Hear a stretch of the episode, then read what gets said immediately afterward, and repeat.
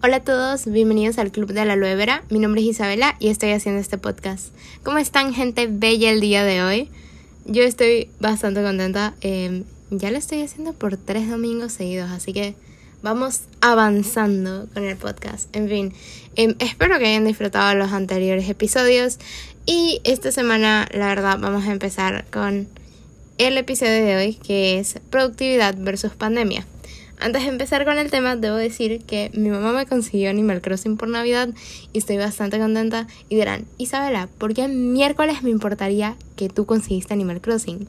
Y es como, eh, tenía muchas ganas de jugarlo porque primero que todo me lo habían recomendado bastante. Y cuando digo bastante, eran como cinco amigos que me dijeron, oye, consíguete el juego. Sino, era un montón de gente, todo el mundo recomendó ese juego, hasta youtubers y toda la cosa.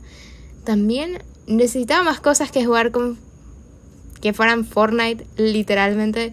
Y de eso voy a elaborar luego. Y también la verdad, o sea, había escuchado bastantes reviews del juego y hablaban acerca de que la salud mental de los jugadores como que mejoraba o algo así. Y la verdad es que sé que un juego como que no te va a hacer mejorar tu salud mental como el día de la mañana, pero sí te hacía sentir mejor porque jugabas y el juego era como bastante agradable y no sé. Igualmente como que leí bastantes artículos y fue como que conseguí convencer a mi mamá de que lo comprara. Así que, pues bueno, estoy bastante contenta con eso. Y me hizo pensar mientras jugaba en cómo mi perspectiva, y no creo que solamente la mía, sino la de muchos, ha cambiado dentro de la cuarentena acerca de la productividad. Entonces, me he quedado pensando en qué miércoles se ha vuelto la productividad para muchos. Queríamos ahora ver una serie en Netflix me parece la cosa más normal del mundo cuando antes literalmente nada más podía ver series tipo los fines de semana o si terminaba la tarea en los días de semana. Entonces, pues sí. A ver, ¿cómo empezó esto? Bueno, al principio de pandemia, no sé si se acuerdan de que para ese marzo 13, todo el mundo estaba subiendo cosas tipo, no, que ahora empezó la cuarentena y que voy a ponerme fit y voy a lograr todo esto en los meses que vamos a estar aquí. todo el mundo pensaba que eso se iba a acabar en julio y aquí estamos.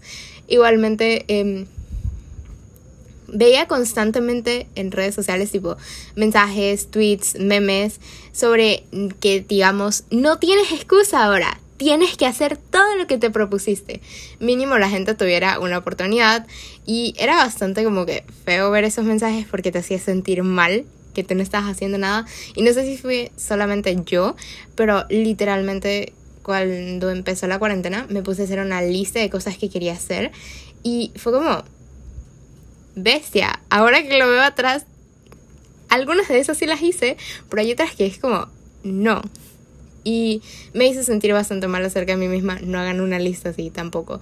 Eh, pongan cosas que saben que van a hacer. En fin. Eh, o sea, siento que no soy yo solamente la que se ha sentido mal acerca de esos mensajes que veías al principio de la cuarentena, que era como, no tienes excusa, tienes que comer más saludable o tienes que ponerte a hacer fitness o tienes que no sé qué lograr tal cosa y era como la gente dejó de pensar en todas las circunstancias que estamos viviendo. Había gente en hospitales, gente empezando a tener síntomas de COVID sin siquiera saberlo. Y es bastante insensitivo decirle a alguien tipo, tú puedes hacerlo cuando ni siquiera están en la misma situación que tú. Entonces, es como, acabo de llamarlos tú. No sé si alguna persona en este podcast se vaya a ofender porque los llamo de tú, pero ajá, eh, informarlas de aquí.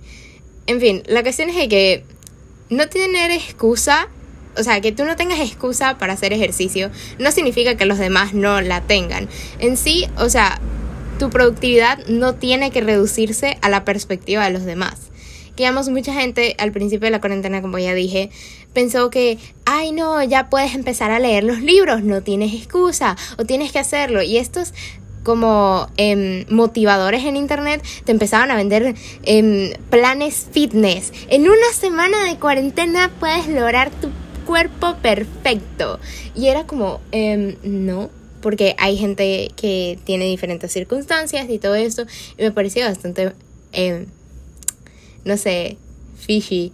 Me parecía como que no era verdad y sé que no es verdad, pero ajá. Eh, si algunos de ustedes compraron esos paquetes que decían tipo, consigue tu cuerpo soñado en una semana de cuarentena, dígame cómo les funcionó. La verdad, tengo curiosidad.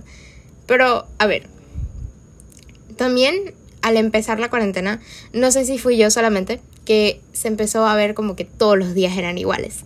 Y más con el tiempo, para por lo menos agosto, yo sentía que todos mis días eran como lo mismo, porque ya me había acostumbrado a una rutina. Entonces, la perspectiva de la productividad cuando tienes una rutina es muy, muy mala. Y hasta ahora es como que lo he visto, porque mi rutina antes era un desastre. Y vamos a elaborar un poco esto. A ver, yo me levantaba como por lo menos con una alarma todos los días, me bañaba, me ponía un suéter de la escuela y cualquier short que me encontrara, siquiera medias, porque em, no sé, me daba mucho frío en los pies, fun fact. Pero em, después de eso me iba a desayunar, em, normal. Luego de eso volvía, empezaba clases, siquiera si estaba en clases no encendía la cámara, a veces sí, a veces no, y me ponía a responder streaks de Snapchat, que también me desinstalé Snapchat porque me tomaba bastante tiempo y también era bastante innecesario. Dígame por qué ustedes siguen haciendo streaks, o sea, yo lo hacía porque yo me sentía obligada, no porque me gustara ni pensara ni me importara la vida de la gente. Perdón para la gente con la cual hacía streaks y probablemente me lo siguen enviando. Yo desinstalé Snapchat hace rato, pero bueno. Eh, perdón. Pero bueno, el punto es que, o sea, era bastante remoto lo que hacía. Entraba a clases, comía, hacía tareas, porque pues sí, no tenía otra excusa. Em, no sé, veía Netflix y literalmente esa era toda mi rutina. Y era como bastante plano y yo me sentía la persona menos productiva del mundo. Y luego me ponía a pensar, Isabel, estás haciendo trabajo de la escuela. ¿Por qué miércoles tú piensas que estás siendo improductiva? Acabas de avanzar las tareas de toda la semana y tú te sigues sintiendo mal acerca de ti misma. Y sí, naturalmente avanzaba las tareas de la próxima semana porque a mí, o sea, necesitaba algo que hacer. Entonces era como, que lo hacía y luego ya me sentía mal conmigo misma porque no hacía nada más que tareas y entrar a clase y responder streaks de Snapchat y luego andar y viendo y no sé qué y no sé cuánto. Y también hay que tomar en cuenta que yo estuve en debate virtual, que fue la cosa más estresante del mundo, tengo que decirlo, pero lo disfruté. Y digamos, en debate tenía muchas cosas que hacer, entonces luego de terminar debate como para agosto me sentía bastante improductiva porque era como ¿ahora qué hago con mi vida? Y sé que no soy la única que se ha sentido así.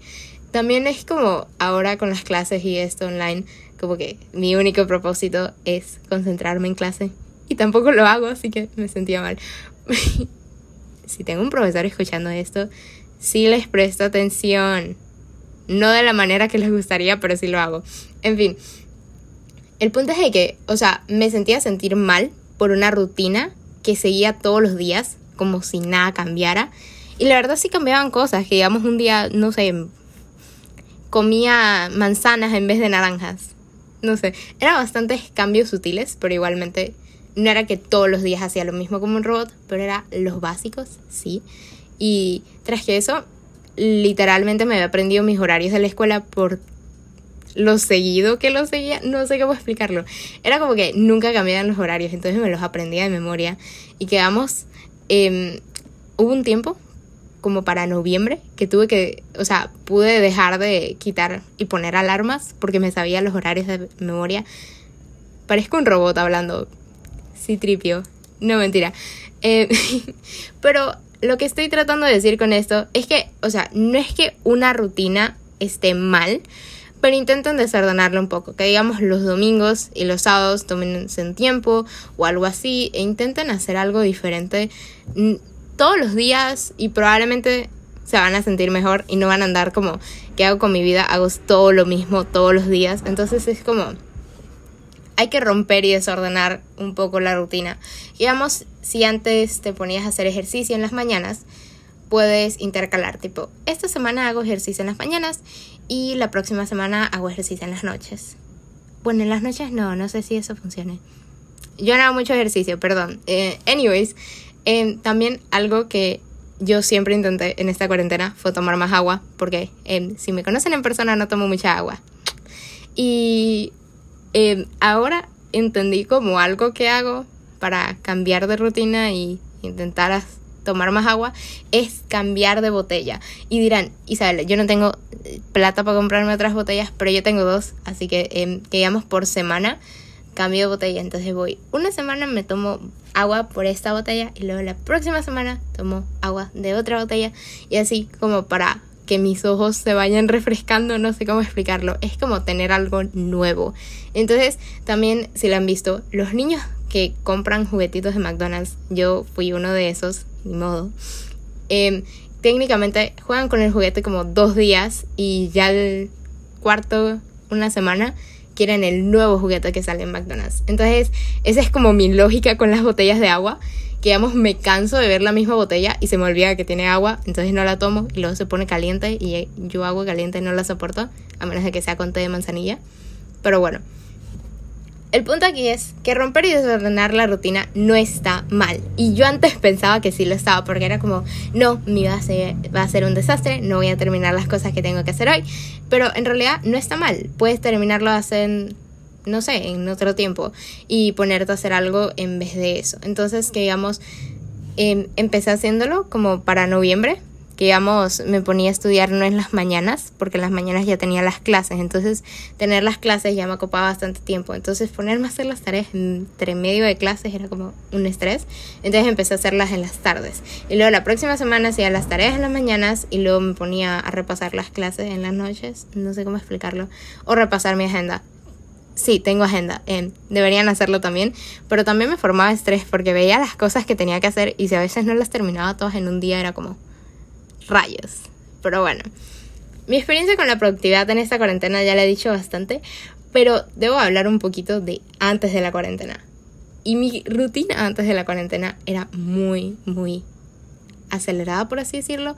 Que digamos, yo vivo en David, entonces em, tengo como que ir a Boquete Mezcola. Entonces era como un viaje de 15 minutos todos los días y siempre veía lo mismo, pero siempre encontraba algo nuevo. Entonces era bastante refrescante para mí poder ir en el mismo camino todos los días de ida y vuelta, pero siempre poder encontrar algo nuevo. Entonces ahora ni siquiera salgo de mi casa y todo en mi casa es igual todos los días. Entonces es que digamos, em, pongo cuadros, quito cuadros y no sé, cambio el orden que digamos en la cuarentena me puse a ordenar mis libros por orden alfabético fue raro, porque no coordinaban los colores para nada, pero bueno, eh, anyways, la cuestión es que en mi rutina antes de la cuarentena era bastante ajetreada porque con la escuela y luego regresando y teniendo que hacer tarea y luego que digamos me iba a reunir con mis amigos a hacer un proyecto de la escuela o tenía grupos y esto. Entonces tenía bastantes cosas que hacer en mis manos, lo cual no me hacía sentir improductiva y también podía salir creo que esa también es otra. Entonces, la perspectiva de mi productividad antes era como, hago bastantes cosas, tengo que salir, me ejercito bastante y, no sé, ir al cine para mí era algo productivo antes, no sé. Y ahora, literalmente ver una película en Netflix me parece la cosa más perezosa que puedo hacer en mi vida. Entonces, últimamente he tenido que cambiar todo ese tipo de pensamientos, porque incluso las cosas más cotidianas que puedes hacer. Es algo productivo. Que vamos, esta semana he estado leyendo bastante, que por cierto, la próxima semana no sabré si les gustaría que hiciera una review del libro que me estuve leyendo y del libro que me estoy empezando y de por qué estoy leyendo ahora en cuarentena más, en fin. Em, también hablar con amigos es bastante productivo y también familiares, no sé, reconectar con la gente te hace sentir bastante bien y deberían intentarlo.